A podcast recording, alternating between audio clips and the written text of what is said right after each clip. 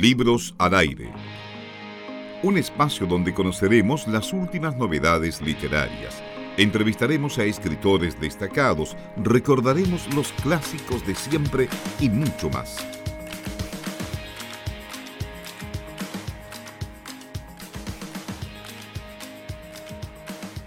Seguimos acompañándoles en Libros al Aire, como ya les contamos al inicio del programa. Estamos en contacto con Eduardo Pérez Arroyo, él es periodista, escritor, está radicado en México hace ya bastante tiempo, ha hecho también algunos estudios y trabaja por supuesto allá principalmente en periodismo y comunicaciones. ¿Por qué estamos en contacto con él? Porque acaba de publicar hace algunos días solamente en La Pollera, un editorial que ustedes ya conocen, eh, un libro que nos ha llamado muchísimo, muchísimo la atención, La Hermandad de la Casa Grande, una novela negra, una novela también histórica, de eso vamos a estar conversando. ¿Cómo estás, Eduardo? Muy buenas tardes y bienvenido a Libros al Aire. Estoy muy bien, Eduardo, muchas gracias, eh, agradecido básicamente por, esta, por este diálogo. Bueno, bienvenido y también gracias en realidad por aceptarnos nuestro llamado. Es mucho en realidad porque aquí tenemos una historia bastante, bastante interesante, ambientada por supuesto en 1879. Nosotros tendemos a pensar en la guerra del Pacífico, como que nos vamos a, para el norte, pero aquí vamos a hablar em, del sur, por supuesto, también una historia tremendamente novedosa. Em, Eduardo, ¿cuándo surgen los primeros antecedentes de este libro? ¿Cuándo tú te pones a investigar y encuentras aquí una historia interesante digna de contar? Muchas gracias, Felipe, ante todo. Eh, este libro surgió más o menos por ahí por el 2013, incluso lo postulé en aquella época con Fonder, que no ganó, y lo terminé más o menos en 2018, 2017-2018, si no me equivoco, que fue cuando firmamos el contrato con La Mollera. Después de eso pasaron cuatro años hasta que se publicara. Es decir, eh, el libro como tal se tardó más o menos cuatro o cinco años en escribirse y después el resto eh, en publicarse. Ahora, ¿cómo surgió? Surgió en esa época porque yo tengo estudio de historia, alguna vez estudié historia y geografía en la Universidad Arcis. Eh, debo confesar que no tengo ninguna fijación personal con el tema de los brujos, no soy brujo, mis abuelos no son brujos, mi familia no son brujos, etcétera, sino que me pareció pertinente y me sigue pareciendo muy pertinente encontrar una historia que fuese digna de contarse, más allá de, de, de repente de los ejercicios literarios que pueda hacer uno, de, de, la literatura del yo, etcétera, etcétera, que me parece una propuesta completamente válida, pero también me parece muy válido fijarse en las historias que nos rodean, porque muchas veces, creo yo, la realidad es tanto o más interesante que cualquier ficción que podamos hacer. Por ahí surgió. No, y si nos vamos al sur, además, eh, a la isla grande de Chiloé, por supuesto, que hay cosas que son muy, pero muy interesantes de conocer. Eh, de hecho, en el libro, al principio, eh, conocemos a un personaje que es el que lleva las historias justamente desde el sur, desde Chiloé, hasta los salones, los principales salones de Santiago y también los alrededores y el norte, lo que permite que la sociedad, en el fondo, de Santiago y los alrededores conozcan, o al menos conozcan una parte de las novedades que ocurren en el sur y los hechos, obviamente, que narra la misma, la misma novela. De inmediato yo, yo pensé en eh, cómo era la vida antes sin las redes sociales que nos permiten ahora conocer, por supuesto, de inmediato lo que está ocurriendo en todas partes y asimismo también en la forma en la que eh, consumimos noticias o novedades, Eduardo. Eh, a mí me, me, impactó de inmediato este personaje, el mayor mentiroso del mundo. Cuéntanos un poquito cómo surgió también la idea de crear este, este personaje. Ok, gracias por la pregunta porque sí, es, es, interesante el personaje. El personaje existió, por eso digo que es interesante, más allá de lo que yo haya construido en el libro. El personaje existió, no se llamaba como se llama en el libro, su nombre real era eh, Luis de Rougemont, ¿no? Eh, sí, Henry Luis de Rougemont.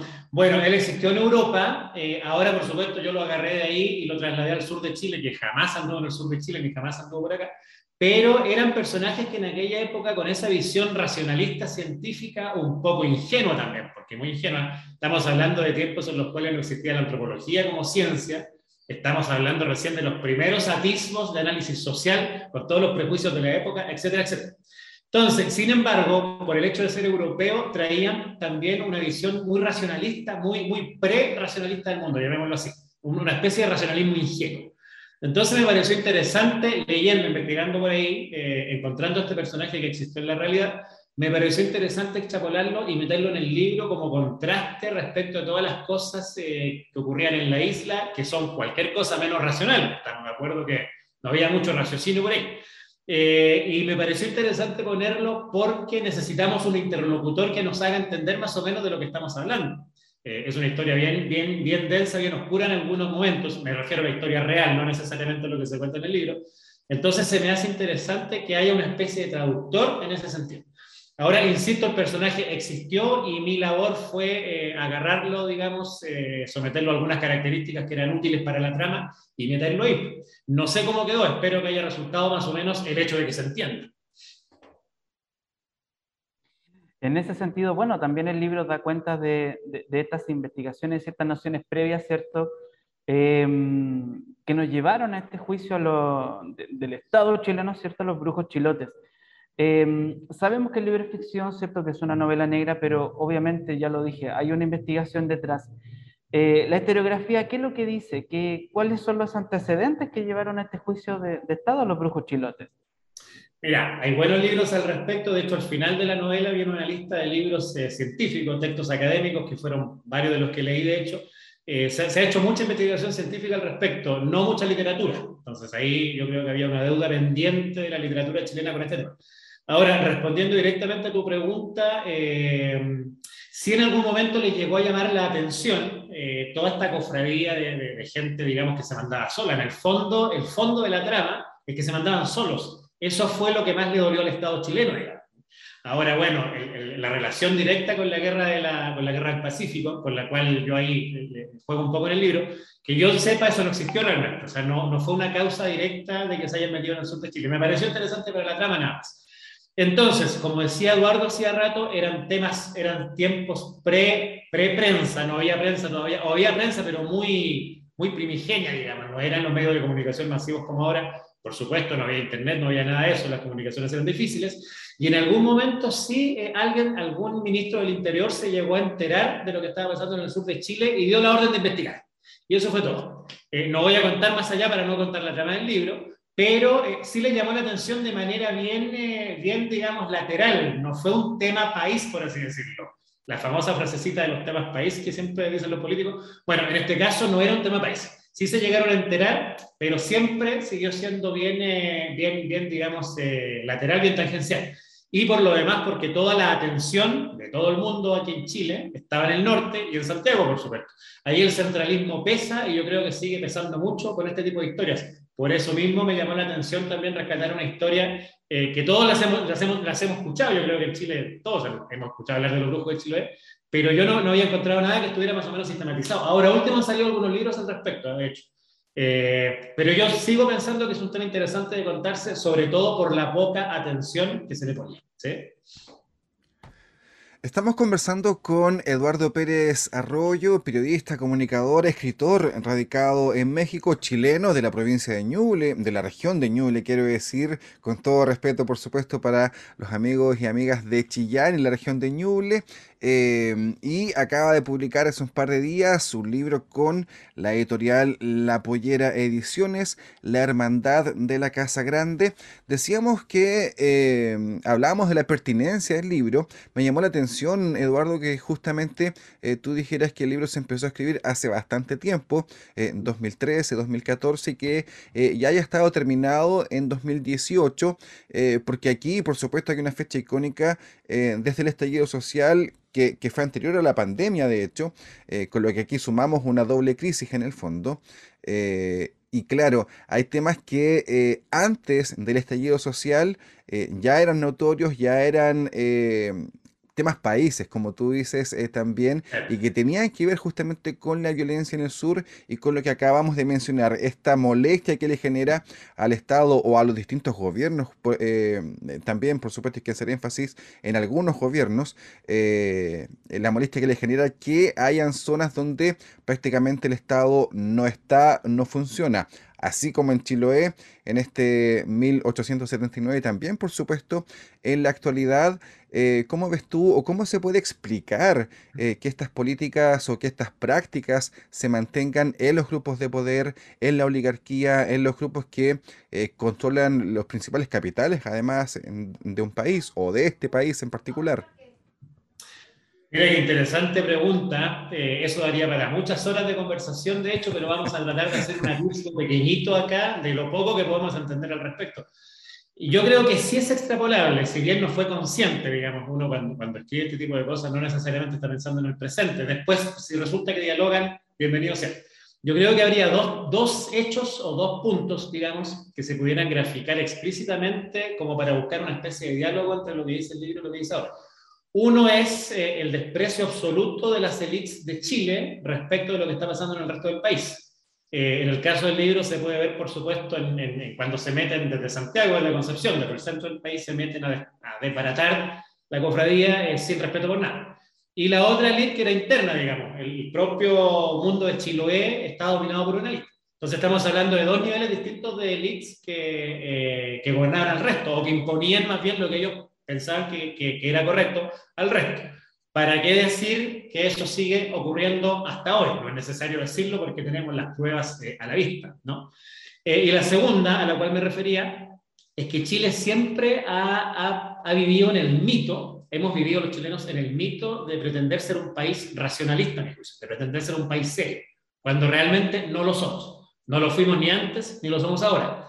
Eh, en el libro traté de jugar un poco con esa idea, si bien fue de manera inconsciente, pero bueno, sí, sí lo suelto un poco.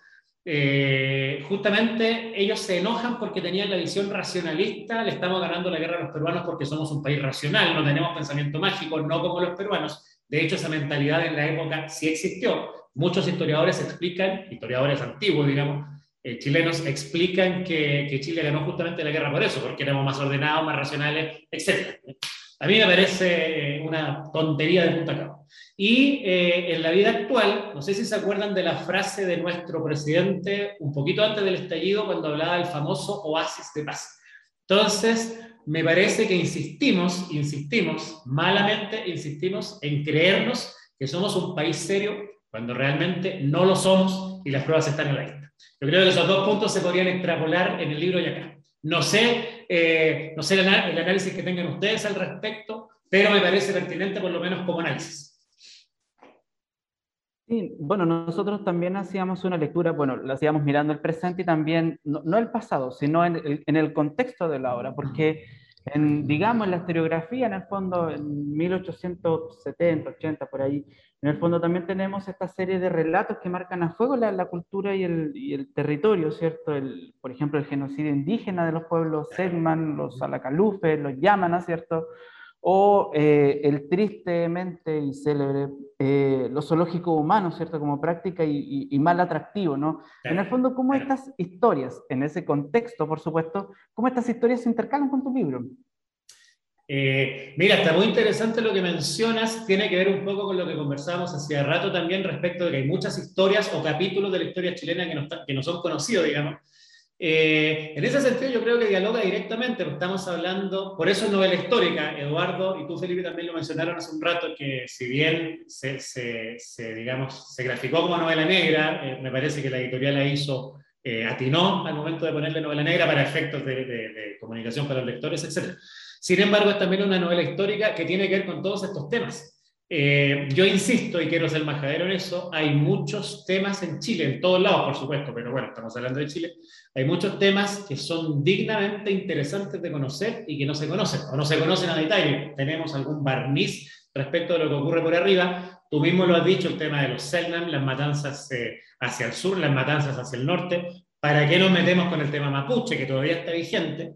Y uno de todos esos hilos, digamos, que también tiene que ver con lo que decíamos hacía rato, eh, el hecho de que las élites y su visión, entre comillas, racional, tratan de imponer una forma de vida al resto del país, eh, esta historia de Chiloé, independiente del libro, tiene mucho que ver con eso también. En el fondo son todos distintos capítulos de la misma historia. Entonces, eh, me parece incluso que hace falta, yo no, sé si lo tengo pensado todavía, había que madurar lo que un poco, pero seguir metiéndonos con temas de ese tipo, desmitificarlos, ponerlos en la palestra, eh, porque si hay un compromiso que no pretendo saldarlo yo, por supuesto, ahí están los historiadores profesionales que tienen que dedicarse a eso, no, no voy a ser yo quien venga a instalar el tema, ni mucho menos, mi, mi labor es entretener nada más, pero eh, así todo, me parece que cualquier aporte para descubrir, para correr el velo sobre ese tipo de situaciones, bienvenido sea. Y como te digo, son diferentes capítulos de la misma historia. Al final, la, historia de Chile se repite cíclicamente y se sigue repitiendo hasta el día de hoy, de hecho. Sí, sí, pero me parece que además, eh, además de entretener, como dices tú, Eduardo, creo que eh, sin imponerle más labor a los escritores y a los comunicadores en, gen en general, eh, insisto, tras esta doble crisis, nos hemos vuelto, creo yo, como sociedad, o quiero creer que nos hemos vuelto al menos un poquito más críticos eh, como espectadores, como consumidores, eh, tanto de la cultura como de, de, de la información.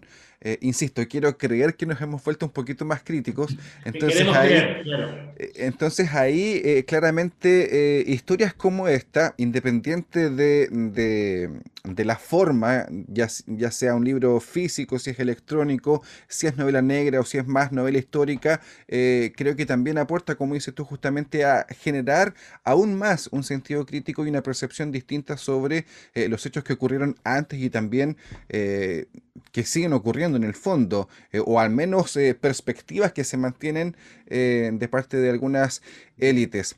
Estamos conversando con Eduardo Pérez Arroyo, lo hemos contado, él acaba de publicar entonces con La Pollera Ediciones, una editorial que a nosotros en particular, Felipe, a mí y también al resto del equipo en distintas ocasiones nos han sorprendido. Eh, tú nos decías, Eduardo, que el libro ya estaba listo el año 2018, sin embargo, me imagino que por circunstancias eh, de pandemia principalmente, también derivadas de estallido social, ¿por qué no? El libro se demoró bastante en verse publicado. ¿Cómo fue este tiempo también eh, de espera entre que estaba listo y que se publicó? ¿Hubo algunos cambios ahí? ¿Hubo mayor proceso de edición o todo quedó en stand-by, eh, Eduardo?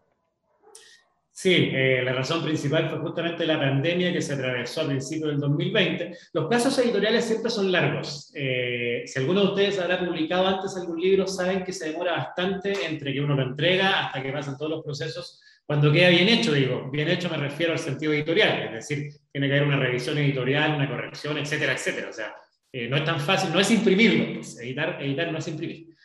Eh, entonces, sí se atravesó la pandemia en ese sentido, retrasó bastante el asunto. Eh, pero básicamente, insisto, los tiempos editoriales son largos, yo más o menos estaba preparado para que se tardara lo que se tenía que tardar, con pandemia entre medio, que además se desordenó absolutamente todo, y además me consta, y esto sí lo quiero celebrar públicamente, me consta que Nicolás Leighton y Simón Ergas, que son los editores de La Pollera, hicieron un trabajo sencillamente magnífico. Eh, y un buen trabajo, un trabajo magnífico, tarda lo que tenga que tardar. Eh, de hecho, de repente este año eh, Simón me dijo, vamos a publicar tu libro ya por fin. Perfecto, o sea, yo me lo pillé un poco de sorpresa porque yo la verdad pensé que se iba a tardar un poco más. Y aparte es un libro bastante extenso y no lo digo en el buen sentido. Eh, de repente es bueno cultivar la capacidad de síntesis que yo no he cultivado hasta ahora, pero me parece interesante empezar a cultivarla. Entonces, cuando me hablaron, me dijeron que lo estaban haciendo, fue una grata sorpresa y quiero destacar sobre todo el trabajo profesionalísimo que hicieron ambos, digamos, con la energía, ellos con la energía suficiente para hacer las correcciones necesarias y también con la apertura suficiente para que cuando yo defendía algún punto de la trama, ellos lo dejaban así más o menos eh, igual y ya respetar, digamos, conversándolo, entendiéndolo, etcétera, etcétera. Ahora, respondiendo directamente, si hubo muchos cambios, la verdad es que no, no hubo tantos cambios eh, al respecto. La primera versión que se entregó es más o menos la definiría si bien ellos me, me, me, sugirieron, me sugirieron cambiar algunos detallitos, algunas cosas, algunos recuadros que había por ahí que tenían que ver con, con contexto más bien antropológico, clasificaciones antropológicas, etcétera, me dijeron que las sacáramos y sí las sacamos. O sea, yo ahí respeto mucho la labor de los editores, que son los que saben, eh, ellos tienen un pie, digamos, en la literatura y otro pie en la producción, por lo tanto, saben lo que cuesta más, lo que cuesta menos en términos logísticos, etcétera. Eh, no cambió mucho, pero sí los detalles que, que, ellos sugirieron lo hicieron mucho mejor, por supuesto. Y un poquito más cortito también, no mucho. Ojalá hubiera quedado más corto, pero bueno, fue lo que salió. Eh, bueno, nosotros también alcanzamos a ver, la gente también puede visualizarlo, un video promocional, ¿cierto?, del canal de YouTube de La Pollera, en el cual eh, respondes a ciertas preguntas ultra puntuales, claves, ¿cierto?, para poder motivar. Hay una que me llama mucho la atención que eh, no estaba contemplada, digamos, creo yo, desde tu visión de autor, pero desde la editorial hay una sugerencia que esto se lee desde los 16 años en adelante. Em, a mí me llamó mucho la atención eso. Bueno, la gente sabe, yo soy profesor, entonces, eh, si te pudieras explayar un poquito en ello. Eh, sí, lo sugirió la editorial por el tema, digamos, porque tiene, tiene algunas escenas que son un poco violentas, eh, que a mi juicio, bueno, se incorporaron porque sí se justifica en la trama, hay que graficar más o menos cómo se, cómo se actuó en la época. Eh, hay un poco de violencia y tiene también algunos atisbos de política que de repente no es tan simple de entender. Ahora, yo reconozco, fue una sugerencia de la editorial que a mí me parece completamente pertinente, sin embargo, a lo mejor estamos pecando de ingenuos y tú, Felipe, que eres profesor, sabes mucho más en qué plan están ahora eh, los adolescentes. A lo mejor, insisto, estoy pecando demasiado, eh, demasiado incauto al respecto y resulta que es un libro perfectamente que se puede bajar a los 14, 12, 10 años, no lo sé. A mí, desde mi prejuicio, digamos, yo ya tengo 43, entonces eh, a lo mejor vengo de otra época ya. A mí me parece pertinente ponerlo más o menos, o sugerir, no, no, se puede obligar, digamos, pero sí sugerir que sea desde cierta edad para arriba si, si, ustedes consideran, o si tú consideras que eres profesor, que se podría bajar la edad, yo ahí no puedo discutir eso porque tú eres el experto al respecto. Habría que ver justamente, porque a mí, a mí justamente ese criterio eh, lo conversábamos previamente con Felipe, también nos llama la atención cuando eh, se busca clasificar o etiquetar los libros, ¿cierto? Por la historia que cuentan a un determinado público. Eh, en general se entiende bajo una lógica más eh, marquetera que otra cosa. Eh, pero aquí yo, yo, concuerdo un poco también con Eduardo en que hay ciertos eh, o cierta profundidad de la historia que al menos alguien debiera, o para poder comprenderla cabalmente, toda la historia hay que tener al menos cierta formación y eso se adquiere también con la formación académica regular, digamos, al menos pasar por la edad digo, por la enseñanza básica completa, creo yo, para comprender ciertos, eh, ciertas perspectivas que se dan en el libro y que se mantienen ahora en la actualidad. Eh, a mí me gustaría ah, comentar un, un, aspecto más, eh, Felipe, antes de, ir con la última parte de la, de la entrevista eh, sobre el trabajo con la editorial. Eh, sabemos que las editoriales pequeñas o independientes, como La Pollera, han sido parte de los grupos culturales que más, más han visto perjudicado su trabajo durante, durante la pandemia. Hay, por supuesto, la cultura en general sufrió varios traspiés porque, claro, muchos de los trabajadores y los escritores, eh, eh, como una parte de ellos, eh, trabajan de manera a honorarios. Entonces, claro, mientras no haya una producción de lo que se vende, por supuesto tampoco hay mayores ingresos, lo que ha, derivado en un montón de situaciones muy críticas que hemos conocido aquí en Chile y en otras partes también del mundo. Quiero preguntar cómo, cómo fue este tema en México. No sé si tú tienes una visión de lo que ocurrió con el mercado editorial en México y si se puede hacer algún tipo de comparación desde tu perspectiva perspectiva con lo que también se vivió acá en Chile, dada la experiencia de publicar con, con la pollera. Claro, eh, es bastante distinta la industria editorial que hay en Chile respecto de la que hay en México. Eh, hablando un poco de la que yo conozco acá en México, eh, a mí me tocó publicar una vez también algún libro que está muy, no, no lo recomiendo, ni yo me lo recomiendo. Bueno, aquí en México, todas las instancias, todos los sectores, especialmente la cultura, también el periodismo al cual yo pertenezco, eh, dependen mucho del Estado, del Estado mexicano en general. El Estado se ha convertido, se ha erigido a través del tiempo como el gran mecenas y eso tiene ventajas y desventajas. Y a mi juicio tiene más desventajas que ventajas. Entonces, eh, México, digamos, por esa misma razón, o las diferentes industrias mexicanas por esa misma razón, siempre estuvieron libres de los avatares del destino en cuanto a pandemias, etcétera, etcétera. En este momento la industria editorial, la industria periodística y la industria cultural en general en México está en crisis, pero no por la pandemia, sino porque el gobierno del presidente actual eh, instauró un plan que implica eh, quitar un poco de financiamiento a ciertas áreas. Cosa que a mí, ojo, no me parece del todo mal. Así a priori puede sonar que está pésimo, la verdad es que no me parece del todo mal. Había muchos abusos al respecto, cosas que sería largo explicar. Eh, entonces, bien, bien difícil compararla en ese sentido, porque Chile, bien sabemos, ha escogido una vía completamente contraria. Eh, existen los FONDAR que financian algunos proyectos de toda la cantidad que se envían, por supuesto, Eh, no basta en ningún caso para tener una, una, industria cultural potente. Chile además es un mercado pequeño, por lo tanto dejar a la, lógica de mercado una cuestión tan, eh, tan interesante y tan profunda como la cultura, a mí me parece que es un error de conceptos también. Entonces estamos hablando por un lado en Chile, que es el extremo neoliberal respecto de este tema, y estamos hablando de México, que es el extremo estatal, digamos, de este tema. Por lo tanto, son los dos bien incomparables ahí. Eh, te digo, en México ahora hay crisis, pero no, no, no, precisamente por la pandemia, sino porque se está intentando ordenar un poco eh, el asunto ahí. Y nadie sabe en qué va a terminar. En el caso chileno, bueno, ya lo conocemos, eh, los últimos gobiernos de izquierda, de centro izquierda o de derecha han tenido una perspectiva más o menos similar respecto a la cultura, que en el fondo es no tener ninguna. Eh, en Chile impera mucho y les encanta mucho la famosa lógica de mercado para todos los temas. Y la cultura no escapa a eso, y el resultado es que me parece que cada año tenemos un país más ignorante. Sí, sí, cómo evitarlo justamente, cómo evitar esa, esa, esa especie de desidia estatal por, por, por apoyar la cultura.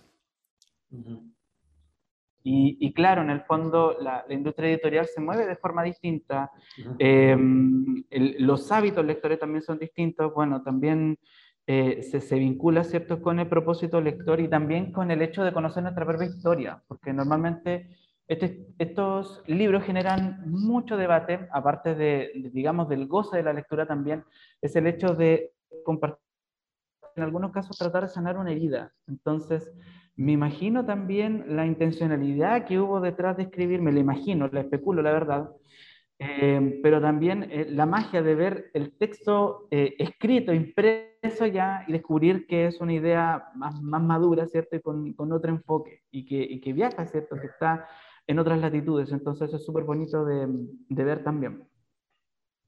Claro, el... mira, yo estudié historia en una universidad que era bien identificada con la izquierda, de hecho, con eh, la Universidad de si bien yo soy bastante crítico de la izquierda, eh, soy más crítico de la derecha, por supuesto, pero bueno, de la izquierda, que es mi sector, yo también soy bastante crítico.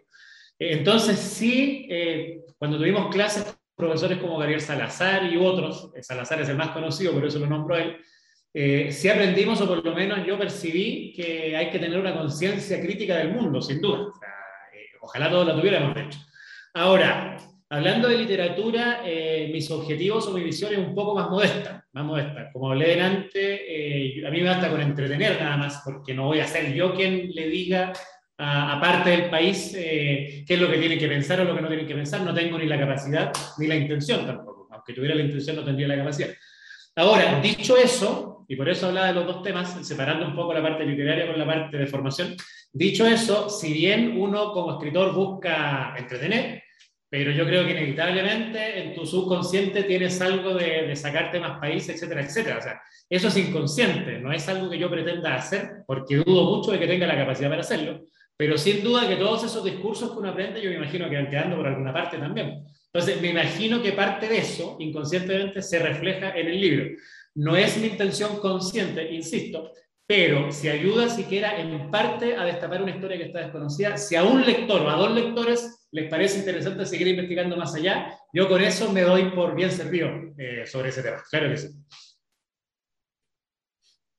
Y, bueno, también a varios lectores ha, ha, cautivado esta historia o los ha sorprendido y también eh, los ha reconocido. Bueno, hay otra pregunta que es la, última que nos va quedando en la pauta, eh, que en 2018, ¿cierto? Em, este texto, ¿cierto? Fue primer finalista del séptimo concurso de novela de crímenes eh, Medellín Negro. ¿Ya? En retrospectiva, ¿cierto? Con la distancia del tiempo, ¿qué significa aquel hito en tu carrera literaria? Mira, el, el, el, claro, el primer finalista implicó que sacó el segundo lugar en realidad. Entonces, el, el, primer lugar, que fue un chico colombiano, no me acuerdo el nombre, fue premiado, fue publicado, y en realidad yo lo mandé en aquella época eh, para ver si por alguna forma se publicaba. Justo estaba en ese proceso cuando me contacté con la pollera y en la pollera me dijeron el vamos. Por lo tanto, en términos de publicación, ya era un tema que en mi cabeza estaba resuelto. Eh, muy agradecido, por supuesto, a la pollera y ya se había resuelto.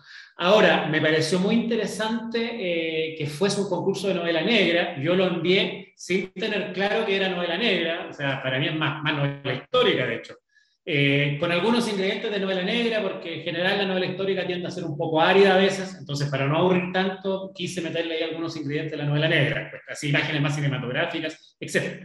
Entonces, lo mandé a este concurso sin mucha fe, la verdad. Pensé que lo primero que me iban a decir es que lo iban a descalificar. Entonces, la primera noticia fue que no lo descalificaron, que ya me pareció ganancia. Eh, y la segunda fue que le dieron el, segundo premio, digamos, el primer finalista, lo cual significa que fue aceptado por un ente externo como novela negra. Cosa que a mí me hizo mucho placer, de hecho, porque me encanta la novela negra. Si bien soy el más ignorante del mundo al respecto, soy buen lector y algunas técnicas conoceré, pero no soy erudito ni mucho menos en novela negra. Entonces, para mí fue como una, validación externa, digamos, de que no andábamos tan perdidos al momento de votar. Eh, esa misma validación yo creo que fue la que tomó la editorial La Pollera, por efectos de marketing, como decía adelante Eduardo, que son completamente legítimos, o sea, así funciona la industria, sería ingenuo pensar otra cosa, claro. Eh, a mí me parece muy bien esa definición que, que, agarraron ellos, una novela negra respecto de la historia de los grupos de Chiloé. Me parece que en cuanto a marketing puede pegar mucho. Y, por supuesto tenemos la validación en este caso de la Universidad de Antioquía, que fue la que organizó el concurso de Colombia. Entonces, nadie puede decirnos que estamos mintiendo en este caso. No, claro que no. Eh, estamos conversando y estamos eh, llegando al final ya de esta conversación, esta entrevista con Eduardo Pérez Arroyo, escritor, periodista, comunicador, radicado en México, chileno, lo decíamos hace un rato también, eh, de la región de Ñuble, oriundo de acá, de la zona en el fondo, y que acaba de publicar entonces con La Pollera, La Hermandad de la Casa Grande, una novela histórica, una novela negra, por cierto, muy, pero muy recomendable para que ustedes la puedan también leer. Eduardo, ha sido un placer conversar contigo, estamos muy contentos y esperamos que desde ya te vaya muy bien en todos los proyectos que, que sigan. Esperemos que así sea y no, los agradecimientos son para ustedes, Eduardo Hunda y Felipe Cruz, por esta posibilidad de diálogo y por el tiempo que se han tomado al respecto.